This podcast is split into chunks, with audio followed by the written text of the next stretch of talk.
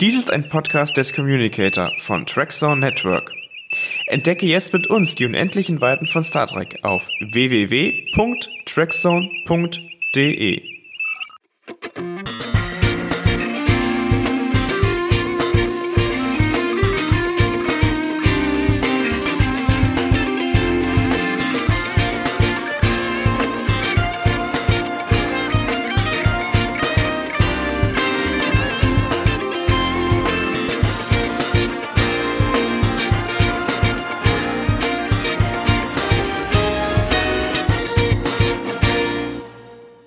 Herzlich willkommen im 10 vorne. Mein Name ist Marc und ich war auch dieses Jahr wieder für euch auf der FedCon Außenmission. Seit sieben Jahren sind wir für euch auf der FedCon unterwegs. In diesem Jahr haben wir auserwählte Vorträge aufgenommen, die wir euch jetzt gern präsentieren möchten. Heute präsentieren wir euch Robert Kaiser Star Trek Filming Sites 1 in der Sprache Englisch.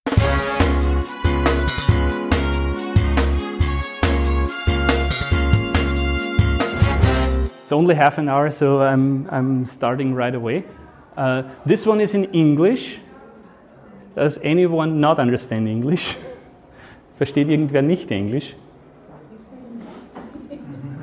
Okay, because uh, I did this last time in German, the same one, so I thought this time I'm doing it in English. The one tomorrow, which is the second part, is in German.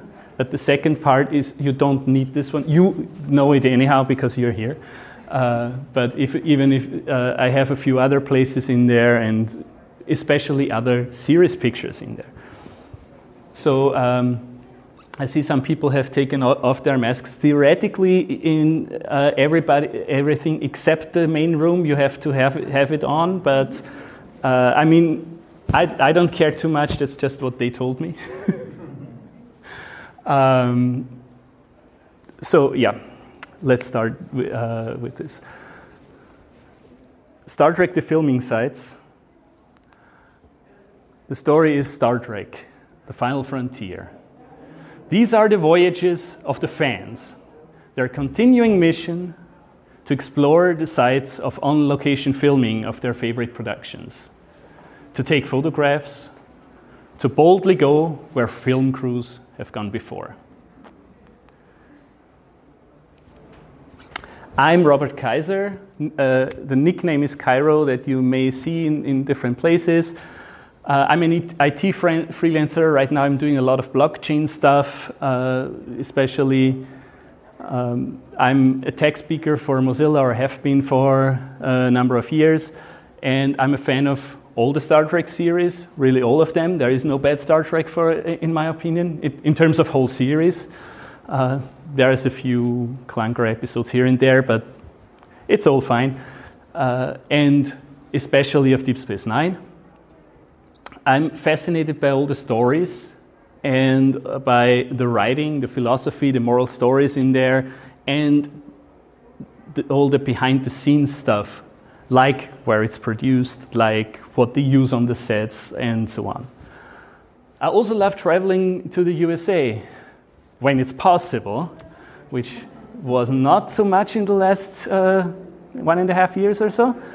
And I'm a Las Vegas convention regular. That is when I can go there, because there was one convention this year where I couldn't go. I had tickets, I just couldn't go there because the US didn't let anyone in, as we know. Um, but uh, I have been at, the, at, those conventions usually, so I get a lot to that whole area around LA and Las Vegas. And company wise, I have been traveling to San Francisco, and there was one movie that was playing in San Francisco for a bit. And that's the one with the whales. Uh, Star Trek 4, The Voyage Home. I think everybody doesn't call it with the official title anymore, they just say the one with the whales. Um, and there's this one famous scene in there where Kirk just runs over the street in front of a, of a cab and it stops, and the driver says, Look where you're going, you damn dumbass. And Kirk says, Well, double dumbass on you. So we call it the double dumbass corner uh, where this happened. Uh, they, of course, walk across this, uh, the street, and then uh, when they walk across the street, you see a little bit more of the scene with the houses behind it and so on. And you actually can go there, and this is actually in San Francisco. They actually went there. Uh, you see here, this is a photo I took uh, in 2016, and I see there's something. Oh, it's my mask that's still in this picture. Um, and what, what is this over here? Okay, this is, this is the, the, the end of the picture here. Yeah. Doesn't matter. Oh, there's a, there's a cable right in front of the screen here. That may be something. Technical stuff. Um, so, this is a picture I took in 2016. I went on a, on a tour with about 30 Star Trek fans and uh, Larry Nemecek, who uh, wrote the uh, companion for Next Generation and uh, is a, has working, been working as a journalist for the official magazine and things like that. And he's doing tours now. By the way, even this, Trekland Tours. If you ever get to LA and want to see some places where Star Trek filmed, uh, Larry Nemecek does tours to some of those locations. But when you go to this location, you usually don't take this picture. I took this picture because it matches the, the other one. You usually take this picture because that's more, way more interesting. but it's a picture that a lot of, a corner that a lot of people go to because you see one of the uh, oldest buildings in San Francisco and one of the skyscrapers uh, right next to each other.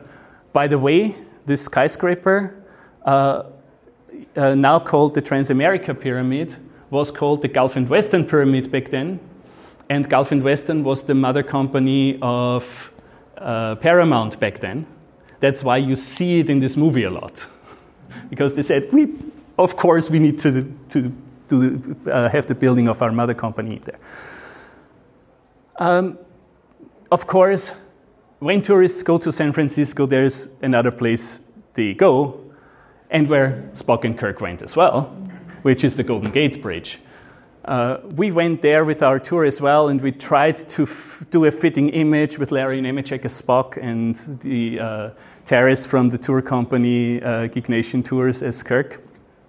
I mean, we, we didn't have anything to, to put around his head, so he just took his uh, jacket or what it was.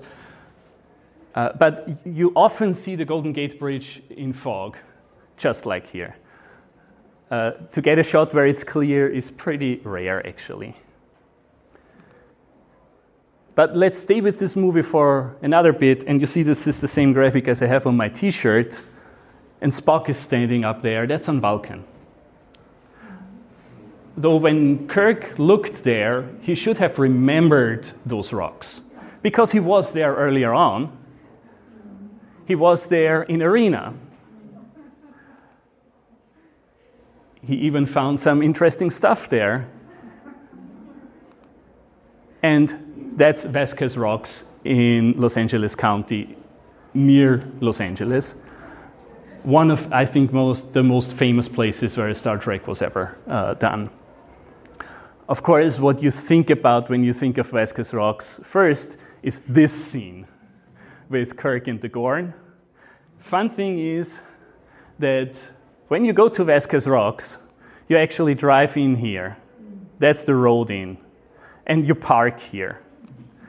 So when you go there, your view looks like this. There's no Kirk and no Gorn there. But it looks exactly like uh, it was even back in the 60s in Arena. This tree, by the way, you will never find it because they only put it there for the production. That was never there. Um,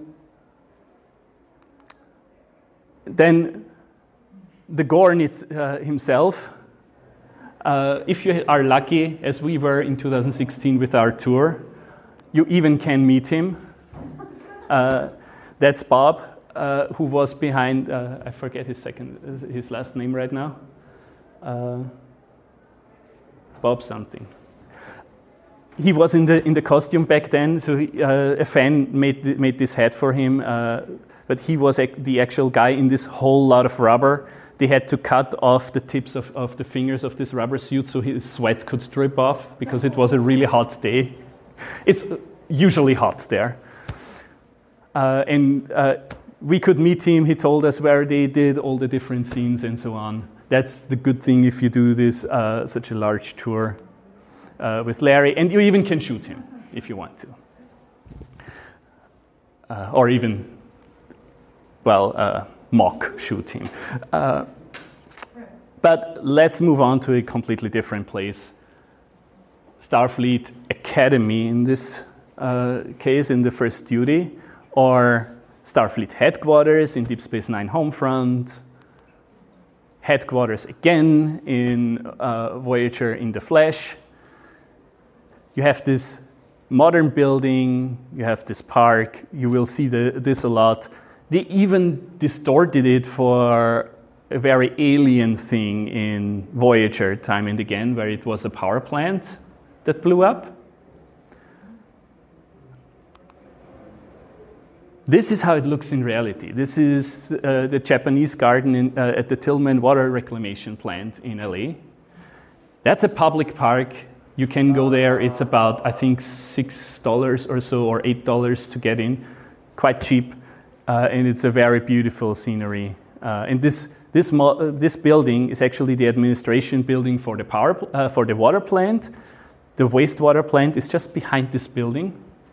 Uh, and there's one point back there where you can go up and, and you see the actual wastewater plant. It's not, not that nice, uh, but the Japanese garden was done to show what you can do with this cleaned water. The first time you saw this was here, though. It was not on Earth, it was not Starfleet Academy or anything. It was an alien planet in Justice, where you know the famous one where uh, Wesley um, just uh, wanted to catch a ball and tripped over some plants, and then they wanted to kill him for that. That episode with the, those lovely, well clothed people. Uh, same, same place. Uh, and this is how the entrance looks in reality, where you just saw those, those guys, and this is the other view in reality. So it's, it's really close. Uh, it's just, well, the, you see that it's the administration building. Of course, they put something in front of there. And, but they didn't change a lot. Some other scenes from there uh, where you saw uh, Picard uh, and, and uh, Boothby. Here we have one of our guys as Picard with Larry Nemecek as Boothby. Uh, and the same location where Janeway was with Boothby is this one. So you can actually find all that. It, it was a cheap filming location for them because it's only about 20 minutes uh, from, the, from the studios. And it's a, a, a public place that they can easily close off. Another place they easily could go to, about 15 minutes from the studios, is what we see here. In the 60s already in and Circuses, uh, you see this rock formation here. You will find that in a lot of other places, like in Attached in TNG, or the Voyager landed there uh, in the 37s. So th- we are three different pl- planets already. And this is the rock uh, as it looks in reality.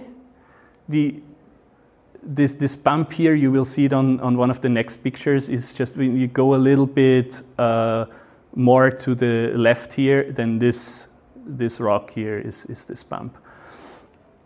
Uh, I did not want to, to take away what you see in a minute here uh, in this view, but this is Bronson Canyon in Griffith Park. It's, as I said, really easy to get to. You don't even, you don't even need to pay if you want to go there yourself. Uh, and Picard even looked across that rock in the inner light, which is yet another planet. And you, you see here a little bit better that this is the same rock. They just painted something else in here. And if you look actually there, that's, that's why in the Voyager shot they had to retouch something as well, because you don't really want to see the Hollywood sign when, when Voyager lands. doesn't look like the Delta Quadrant anymore. Uh,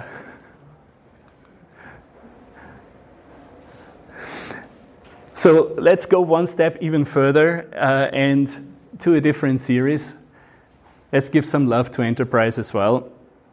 Uh, the Xindi, where you have, where you see uh, Trip's sister being uh, killed by this beam, that was one of the cheapest on location shots that they, that they did at all, because this is in Paramount Studios itself, actually, this fountain.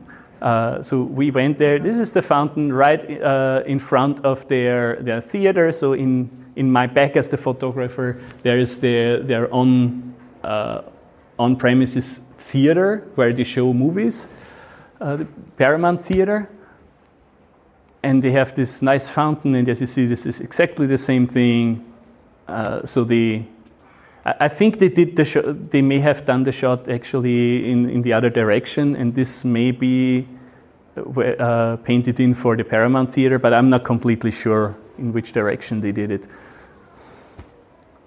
But yeah, it's directly in Paramount Studios. And while we are there, there's important history there. Paramount Pictures is one, I think the last one, last uh, studio that is actually in Hollywood. Uh, most of the others that exist, uh, Warner and Disney and uh, Sony, have them a little bit off in, in Burbank. Uh, but you see the Hollywood sign uh, here, so you can imagine Bronson Canyon, where you saw the Hollywood sign as well, is not too far in this direction, roughly. And what's now stage 31 and 32, which is to the right of this, where Desilu stages 10, 9 and 10, that's where the original series were filmed. Uh, stage 30 and 29 was where the series Mission Impossible was filmed at the same time. So there's a lot of history there in these just uh, four stage buildings uh, at the back of Desilu or now Paramount. And over a little bit in the same studios. There's you see stage six written here. There's eight and nine behind them, and there's uh, 12 over here, and 15, and a few others.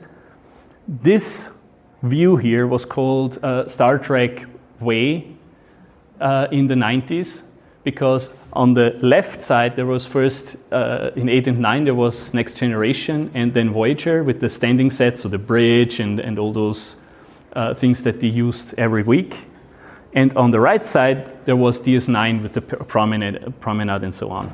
So basically, to the right and the left, you had all Star Trek, and you had Cardassians and Romulans and Klingons running around uh, on, this, on this way. Uh, and so they called it the Star Trek way because there was all the crazy Star Trek people there. But let's move on a little bit further out and let's go to the Q continuum because uh, Earth and planets are boring, right? Uh, so in Death Wish, they visualized the Q continuum and they went to this lonesome road in the desert and this gas station next to it. Well, you can actually go there. It's just a little bit north of LA. It's built as a film set. It's called the Club Ed movie set it looks a bit worn down right now, but if you want to do something and have the money to, to have them painted, that's no problem because it's just a movie set. They can do whatever they want with it. Um, this sign wasn't there when, uh, because they built a second movie uh, set thing here uh, in addition with a little uh, uh, uh, restaurant you cannot enter this without uh, actually asking them because that's a private property, but it's, it's built as a movie set, as I said. Uh, and it's just in the middle of the desert. It's, there's really nothing there, so they didn't, didn't have to paint anything in. But while we are in the desert, there was another movie that had uh, desert scenes, or at least scenes with a lot of rocks and nothing there. That's Star Trek Generations, as you see in the corner. And here we have our nice English French captain uh, in front of nothing, a lot of desert. This is in Valley of Fire State Park. You, uh, if you go there, this, this rock formation, I think, is the same as this one. Or is it this one? It, it's very close. Uh, this seems to be this one. Uh, I, th- I, think, I think this is actually this one, and, and uh, I think it's the ones over here that you see there. Uh, it's pretty much the same location that I uh, was at. We went there as well with the 2016 tour.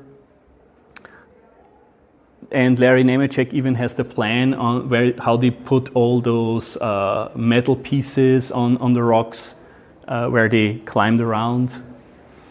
Uh, with this captain, with, uh, with Picard, with Soran, and with another captain and here we have those, this other captain as well, the, our astronaut captain nowadays. You have Captain Kirk, Picard, and Soran on this bridge.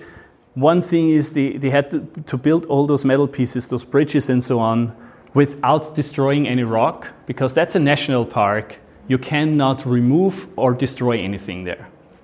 So they had to be very careful. They even had uh, all the, the stones you see on Kirk's grave that they put there, they, had, they, they collected them together, put them there, and then had, they had to throw them back where they were because this is all a national park. You cannot change anything. The only thing is Michael Westmore, the makeup guy, who was there with them to, to touch up their makeup, picked one stone before they threw them all down and he has, them, him, has that one still uh, at his home in a glass container that says only known stone from Kirk's grave. And this bridge is still in the national park. You can go there. I mean, you usually don't get Larry to incorporate uh, Soran, but we try to do our best and have uh, someone incorporate Kirk and, and uh, uh Picard and Kirk here. I mean, the uniform is not completely right, but uh, it's at least an original series one. Uh, to have some fun with this. The, the bridge is not in its, in its, original location. When they removed all those things, they said to the National Park Administration, Do you need any of our pieces? Because we will just throw them to the trash. If you need any of this, just take it. And the, and the administration took the bridge and put it, put it over a temporary uh, creek here. And so you can actually walk over, over this creek or canyon, uh, and you can go there yourself and then play Kirk dying under the bridge or whatever you want. And with that, this is the end of this part. As I said, I have a few other locations in the second park those long tours, uh, like I did in 2016, are done by Geek Nation Tours if you're interested. They will have another one next year, probably. Portal47.net is where uh, Larry Nemecek uh, has a lot of ins- insight about uh, behind the scenes stuff.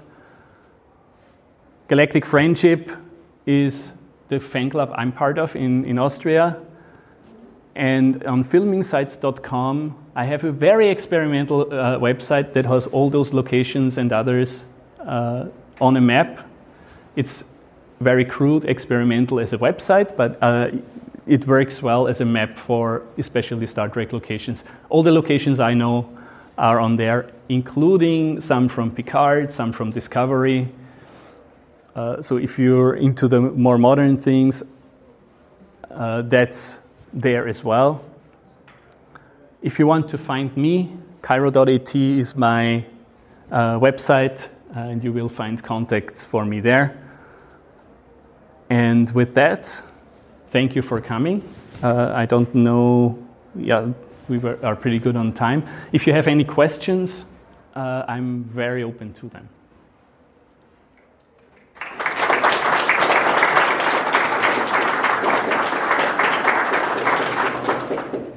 Are there any questions? Yep.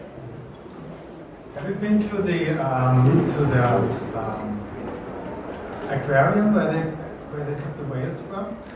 I think that's in the second. Uh, I think I put it in the second one. I, I, I, did three so far. I know it's in one of them. Uh, but yes, in the we were in, uh, in the 2016 tour. We also went to the aquarium. I have been to to it before as well. Uh, so not all of those pictures are from the 2016 tours. I'm, I'm going to locations myself outside of that as well. But yes, I have been there. Actually, a lot of the things you see there in the movie are still there.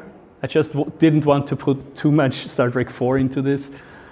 Uh, even the whales that you see on the ceiling are still in the museum. They just moved them a little bit because they, they built a, uh, some kind of bridge in there that goes across where the whales were before, so they moved them a little bit to the side. But it's very similar. You just will not find any whales there. Uh, it's actually they had sea otters there uh, at some point, and it's it looks like it looked when the when the whales were gone, when the water was down. That's how it looks in reality. Uh, the, the water at the same level uh, as, as those walkways, that was all done artificially. And the, the actual uh, whale um, tail fin that you see, that was fil- uh, filmed directly in, uh, at Paramount. They had a, a rubber tail fin on, a, on, a, on, a, on some rail tracks uh, they ha have a huge parking spot that, that goes a little bit down that they fill with water. They call it uh, the, the water tank. And then they had those tracks in there and the rubber fin, and that went up and down. The, so it looked like an actual whale tail fin. And they could also did all those scenes there where you see uh, the bird of prey and uh, and Kirk and Spock. That's that's that was all done in this this water tank that has a blue wall uh, behind it so they can actually make it look like it's on high sea or whatever. Any other questions? Yeah. Uh, the Monterey Bay Aquarium, which is close to San Francisco. Which is also where the Cannery Row, also there is a team. Yeah. Cannery Row is also the the actual area next to the aquarium. And the aquarium previously was a fish. Yeah. You even see in, in Star Trek 4, you see half of the logo of that cannery uh, in, in, the, uh, in the, the one shot where, um, what's her name, the, uh, the whale scientist drives to, uh, to the institute and gets out of the car, and there's one, one guy just uh, spraying uh, the, the, walk, the walkways there. You see the front of the Monterey Bay Aquarium, or the Sausalito Cetacean Institute, as they call it in the film. And you see half of the logo of the old cannery, which is still there.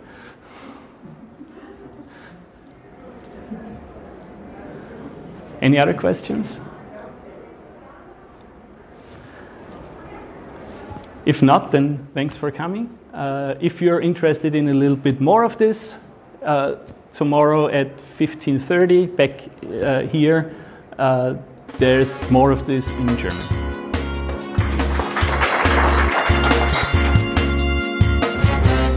Vielen Dank für euren Besuch in 10 vorne. Ich hoffe, euch hat die spezielle Folge genauso gut gefallen wie mir und ich hoffe, wir sehen uns demnächst wieder hier in 10 vorne.